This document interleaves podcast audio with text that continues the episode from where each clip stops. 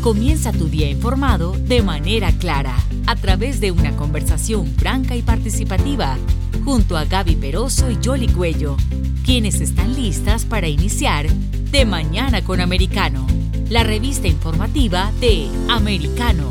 Comenzamos. Tenemos uh, un invitado excepcional. Vamos a hacer la entrevista en inglés y después les vamos a, resumir, eh, por supuesto, todo eh, lo que eh, tenemos oportunidad de conversar con él, porque además tiene una experiencia y un background que estábamos interesados en conocer su perspectiva. Así es que vamos a saludarlo. We'll say hello to Michael Caputo. Él es, was Chief uh, Strategy.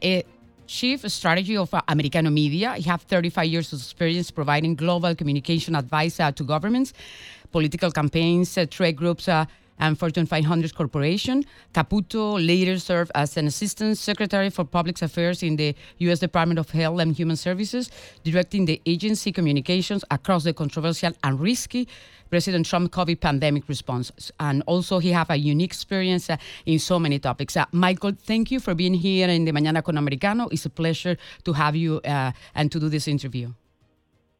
Thank you so much for having me on.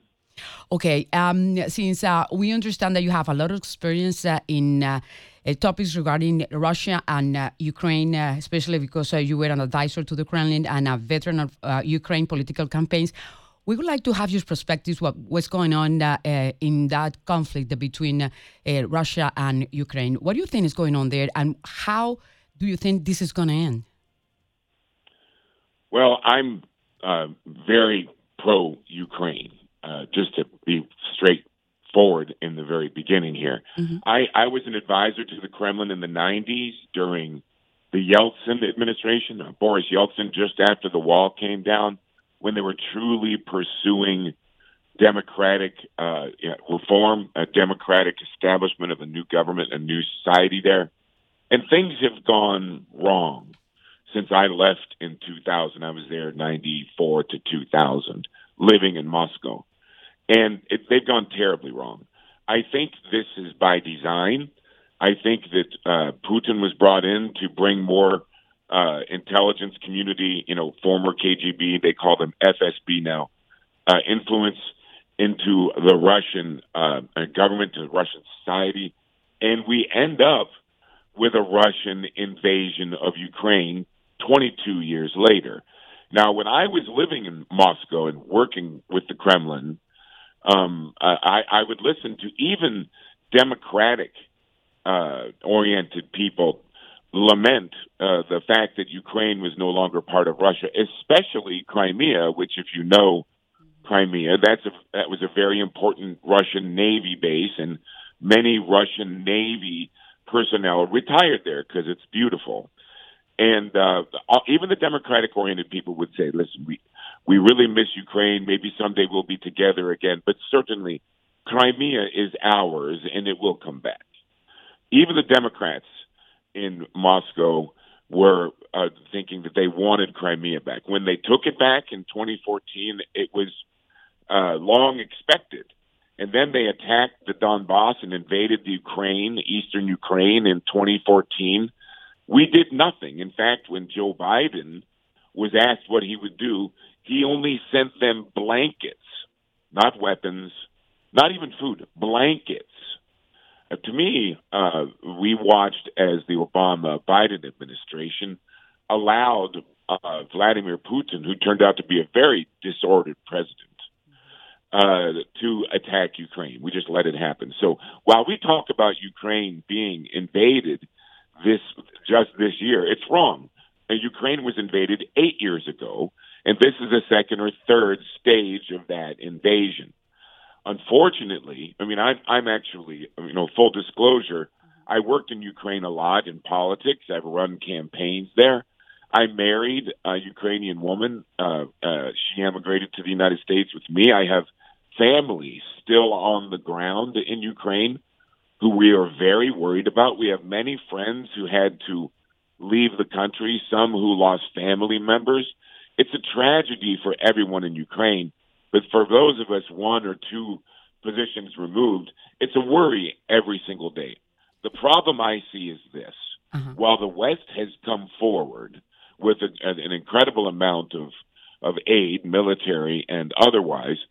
Vladimir Putin doesn't care. The Russian government, the Russian military strategy is always to win a war of attrition. It doesn't matter how many Russian soldiers are killed. They will keep putting men into the blender and let them be killed because they will just basically keep killing your people, keep killing Ukrainians until the Ukrainians finally cry for surrender. The Russians don't care how many people they lose. And they're losing many, tens of thousands of them. Yes, Remember, they, yes, they are. Uh, but uh, somebody have to do something about it because it's not only that uh, they are uh, killing uh, Ukrainians and many people uh, don't have any places to go or to, or to live. Uh, like a, a, lot of them have to just uh, run for their life, and and this is a catastrophe, don't you think? It is a catastrophe. It truly is, and we've I've seen you know the footage. I I was initially going to go there, even mm-hmm. though I'm not, you know, it's dangerous, and and uh, uh, my family asked me not to do it. To try to get my family out, they refused to leave, and I can tell you, my experience with Ukrainians is they're very proud people. They're very proud to be Ukrainian. My um, my in-laws refused to leave because they wanted did not want to leave their country. The Ukrainian people will never give up, even if the government is forced to surrender and Russia you know, takes what it wants, the Ukrainian people will never let them live in peace. They will destroy them every day in small ways and medium ways and large ways. This will never end unless Vladimir Putin walks away. And the problem, I I, I know Vladimir Putin. I met mm-hmm. him many times in the 90s. He was initially, when I first met him, deputy mayor of St. Petersburg, and then I uh, knew him when he moved into Moscow into the Yeltsin government, later became prime minister. The problem with Putin is this: he, he's he's a he's a disordered man. You, there are many questionable aspects of his, you know, his mental state. Uh, he's not crazy, but I can tell you this: Vladimir Putin wants to reinstall the former status of Kievan Rus, the church, which was based in Kiev and Vladimir Putin truly believes that he will be made a saint. I know that sounds a little bit nutty, but it is nutty. Vladimir Putin thinks the Russian Orthodox Church, when he is finished reuniting Kiev and Rus, that they will sanctify him in, in death. And uh, that's what he wants. He wants to remem- be remembered for centuries as Saint Volodya. I don't know what he wants to be called, but he truly wants to be sanctified. That's why he's murdering and slaughtering so many Ukrainians. That's why he's leveling so many Ukrainian towns. He's committing slaughter and murder and tragedy in order to have a religious sanctification. Wow. It's crazy. It is crazy. Do you think that the sanctions that have, have been imposed to, to Russia are working? And also, uh, what do you think about China?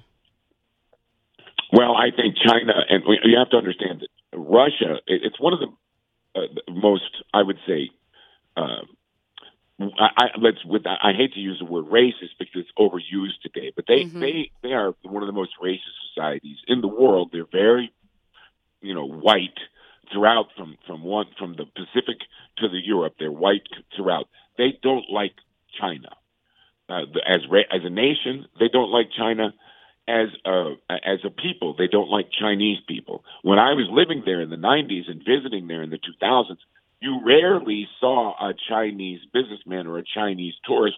They didn't come. They weren't welcome.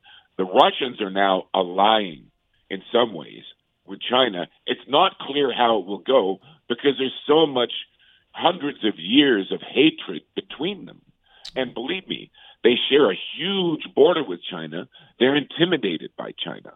You know, Russia is a large country, but it's a poor country. It has the budget of Texas, right? So they can't withstand the the huge economy of China. But however, while China is watching Russia keep the West occupied with this invasion, they're considering what they will do. Remember, they've had their eyes on Taiwan for for you know for decades and decades And if they can see the West completely tied up in Ukraine, it's a perfect opportunity for them to take care, take advantage of the weak leadership of the Biden administration to attack Taiwan. Weakness is provocative. That's why Russia went into Ukraine. Biden is weak. That's why we have to worry about China because Biden is weak. Now, um, regarding China, they are having also a crisis with the COVID 19. They have to close some provinces, uh, and uh, the economic situation in China is not really that good. Um, since uh, you were an assistant secretary for public affairs uh, of the HHS, uh, um, can we talk about the COVID 19? What have we learned as, as a society with that pandemic? Well, it's interesting. My, my, my experience is quite unique in that I was assistant secretary. President Trump called me in. I was in the civilian life. He called me in when COVID hit to run communications for the COVID response. And I arrived in Washington. It was absolutely the worst job I ever, ever had. I know every oh. person involved in the COVID response was being tortured every day. By the way, the Biden administration's people working on the COVID response are miserable just like we were miserable. It is a terrible job because a pandemic, we didn't know what to do. We couldn't get the handle on it, and we still don't have the handle on it uh, uh, in the Biden administration. We were, you know, basically hit in the face with it, the Trump administration, trying to figure out what it was, where it came from. By the way, we know 100% that it came from the Wuhan Institute of Virology. It was a created virus hopefully just leaked uh, by accident, but we don't know. But we were trying to figure out vaccines. The president put together this incredible Operation Warp Speed, which was a a, a, a hurry up response to try to develop a vaccine for a virus we thought was going to devour the world. Now, as we know, the virus is, is, is mutating and changing. And when I was at the, we're trying to keep up with this, when I was in charge of communications, the pressure was so much. Only I got cancer. I got throat cancer that was driven by the stress.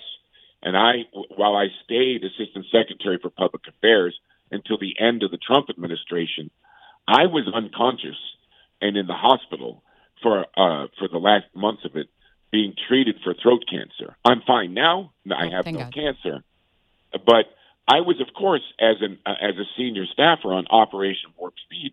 I got my uh, my vaccines as soon as I can. As someone with cancer, they gave it to us 1st mm-hmm. I got the two Moderna vaccinations, and then I got a booster. And then I moved to Florida from New York, and I transferred my cancer care down to Florida to a wonderful hospital called Moffitt Cancer Center in Tampa. Tremendous place. I went to see my doctor, got a bunch of tests, and the doctor said, "Oh, your thyroid is here, your vitamin D is here, etc. Your iron is here." And you have no COVID immunities. I was shocked because I've been vaccinated three times, but I'm immune compromised. The vaccines simply don't work on me. They don't work at all. So when I discovered this was right about the time Governor DeSantis here in Florida was was starting to. Uh, we had just gotten a federal authorization, emergency use authorization for a, a monoclonal antibody called Evusheld, E V U S H E L D, for anyone listening. Evusheld. Sure. They authorized it for use as a prophylactic, as a way to avoid COVID for people who are immune compromised, cancer patients, etc. So the DeSantis administration got it for all of us cancer patients in Florida. I got it, and I stayed safe, right? Mm-hmm. But here's the thing: I got COVID last week, right? I have been getting these Evusheld shots quarterly, but in addition to that, one thing I figured out while I was at um, at HHS in the COVID response, I started studying this. You know what's really the best way to stay healthy is to get sun, to be in the sun. Don't get burned. But, you know, your, your body needs 20 minutes of exposure to the sun on a daily basis to build your vitamin D which builds your immunities. And I'm convinced I got COVID uh, 10 days ago. I had zero symptoms. Sick, immune compromised, post cancer patient, zero symptoms. I'm convinced that has a lot, to do with Evusheld, but I am also completely convinced and the science is is absolutely bulletproof. I I was I stayed well because I stayed in the sun carefully without burning. I believe wh- why we do must you- uh, live with COVID. M- Michael, why do you think the vaccines are so controversial? And uh, oh, oh, Well, everything is politics. we were uh, uh-huh. Yes, it is. When we were developing them, we knew that we would have the 12 to 13 percent uh, of the anti-vax people that are always opposed to vaccines, and they have the legitimate reasons to be concerned about it. But we knew there would be 12 to 13 percent. We didn't know it would be 30 percent or more would be vaccine hesitant. We didn't know that many of them would come from the ranks of the people who supported the president who, by many estimations, created the vaccines and may have saved the world, right? Mm-hmm. But 30 plus percent of America is vaccine hesitant. I believe it's the politics, Ellie. I believe it's the politics. Because if you remember, when Donald Trump put together Operation Warp Speed, Joe Biden uh, as candidate Yes. and uh, Kamala Harris as vice presidential candidate were saying that they would never get the vaccine, that this vaccine is going to be garbage because it was developed by Trump. So the seeds of vaccine hesitancy were planted not just by the people who are against vaccines normally, but also by the people like Biden and Harris who are planting doubt in American people's minds. It's politics. It's also, by the way, mm-hmm. science, because the vaccines are not nearly as effective in these later variants as they were in the very beginning. So I, I think it's a question of whether or not they're working. It's also a question of politics. And here's the thing: mm-hmm. well, I advise people to get sun and to and lose weight. I lost 120 pounds with cancer. I was very fat, but if the, it's the the people who are very fat, who are very old, you know, who are very sick, who are uh, vulnerable to this virus. But at But the end of the well, day, COVID is here to stay, Michael. I'm sorry, say that. Co- COVID is here to stay. This, this is a, Oh, COVID is here to stay. But in addition to that, we know how this began in a virology lab in China. yeah. COVID is only the first. We're going to have many more. This is the way we are now in this world. This, what they call gain of function research, that Uh-huh. was, what was the beginning of COVID, that was financed by many different governments, including the United States government. This gain of function research is an example of what's wrong with science today. Dr. Scientists Fauci, no, is the one that was uh, Well, handling listen, that. I'm fond of Dr. Fauci. I must tell you, Dr. Ah, Fauci okay. had a very big role in my cure for cancer. Dr. Fauci was very helpful in my cancer treatment. I understand why people are upset with him. He's on a very strong position and he argues for it. But in the end, the budget for this gain of function research came from NIH, right? Uh-huh. The problem with science today, in my opinion, as someone who's not a scientist, who but who was in the belly of the beast for several months in the COVID response, is they don't do what they should. They do what they can. Ah, right? Okay. It's not whether it should be done, it's that they absolutely can do it, so they want to do it. This gain of function research is dangerous. So we're going to keep seeing more viruses. And I think people need to learn how to live with this endemic society. One of the things they need to do is get sun carefully for their immunities. I'm convinced of it. Oh. I believe that I had zero, zero uh, COVID. COVID. Yeah. Go uh, go, uh, go back to uh, to nature, which which is always good. Yeah, and finally, I, I don't have a lot of time, but I would like to have your opinion also with uh, what's going on with the Durham investigation and the latest uh, uh, uh, trial that uh, uh, Sol- Solomon wasn't convicted uh, of lying to the FBI. What is your opinion about Well, that? you know, the, I, I was dragged through the Russia investigations, as you can imagine. As Mhm. we discussed, I was living in Russia, working for the Kremlin. As someone who knew Donald Trump since my, I'm I'm 60 now. I was 26 when I met him. They have instantly believed that somehow or another, maybe I was involved in as a conduit for Russian collusion. There was no Russian collusion. Let me tell you something. I was very intimately involved at that stage of the campaign.